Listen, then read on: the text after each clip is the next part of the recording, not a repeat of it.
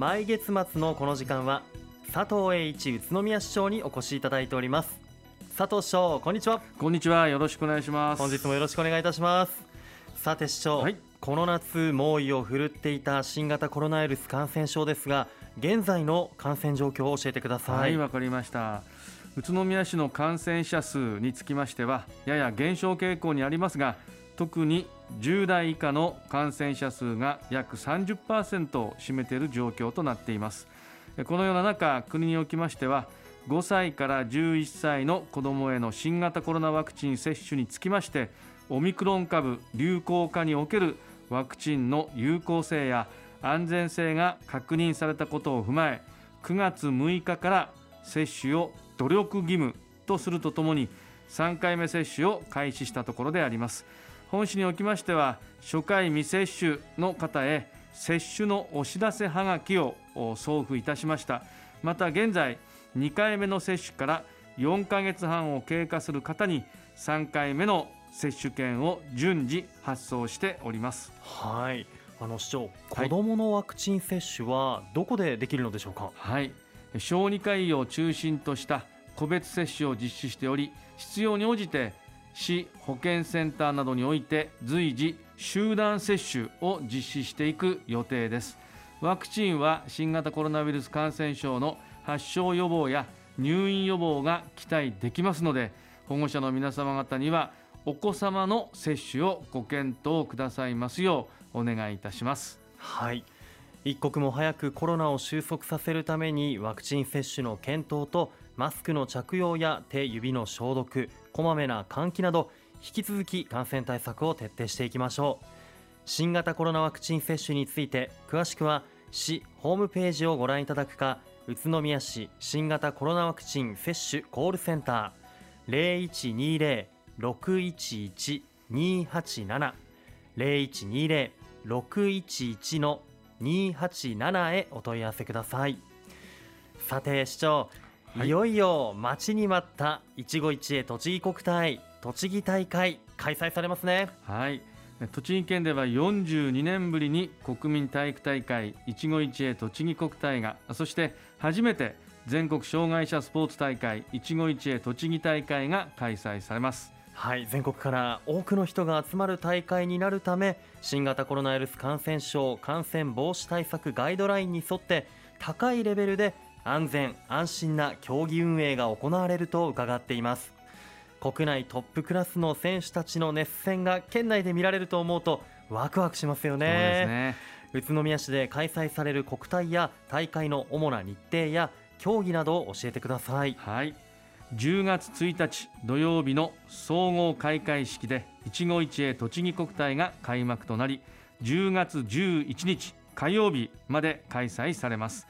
また10月29日土曜日から31日月曜日の3日間一期一会栃木大会が開催されます。宇都宮市内で開催される一期一会栃木国体では陸上やサッカーテニスをはじめ県内最多の14 14競技が開催されます、うん、また一期一会栃木大会では水泳やバレーボールなど5競技が開催されますいや選手たちの白熱した戦いを観覧するには市長どうしたらいいでしょうか？はい。一部の競技では観覧に事前申し込みが必要になりすでに申し込み受付を終了していますが自由観覧が可能な競技につきましては直接会場にお越しいただければご覧いただけます。その他全競技の決勝につきましてはインターネットの国体チャンネルにて映像配信を行いますのでご自宅でもお楽しみいただけます。詳しくは宇都宮市実行委員会ホームページをご覧ください。はいわかりました。いやいよいよ開催されると思うと胸が高まってきますね。宇都宮市での開催競技や大会情報など詳しくは一期一会栃木国体栃木大会宇都宮市実行委員会ホームページをご覧ください。さて市長、はい、10月に自転車の街宇都宮で3年ぶりにあの大会開催されるんですよね。はい。自転車の街宇都宮が世界に誇るジャパンカップサイクルロードレースを新型コロナウイルス感染症対策を徹底しながら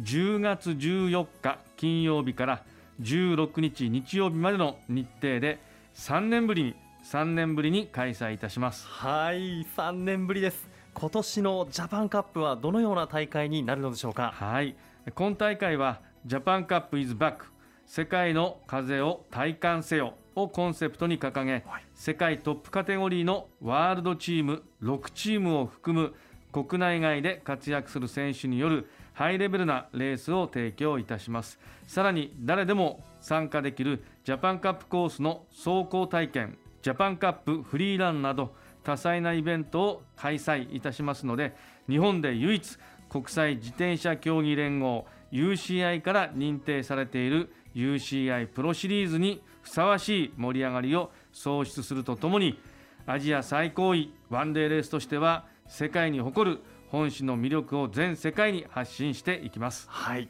世界トップレベルの選手たちのハイレベルなレースが宇都宮市で見られるんですね。や会場や見どころなど教えてください。はい。まず全出場チームが揃うオープニングイベントチームプレゼンテーションを10月14日金曜日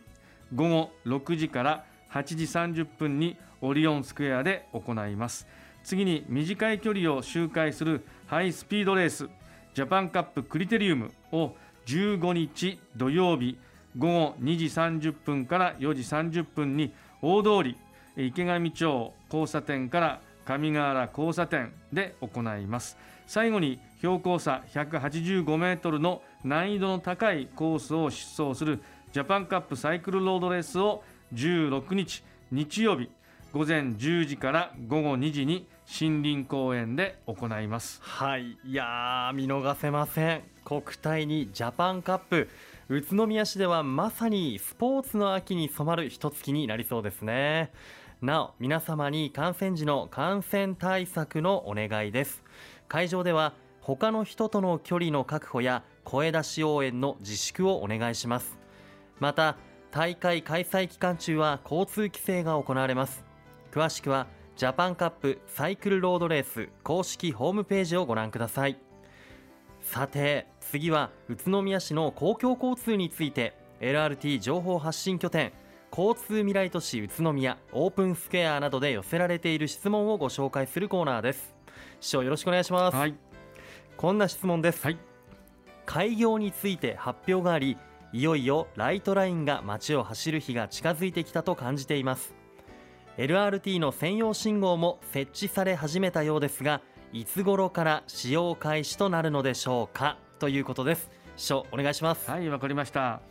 11月には車両が支障なく走行できるか確認を行う。試運転が JR 宇都宮駅東口から平石区間で始まり10月下旬から LRT 専用の黄色の矢印信号が点灯いたします。いよいよあの LRT が一般道を走るということですね。走ることになります、はい、またドライバーの皆さんはこれまで通り自動車用の信号に従って通行していただきます。9月30日発行予定の広報宇都宮10月号などで LRT に関する交通ルールをご確認いただきたいと思います。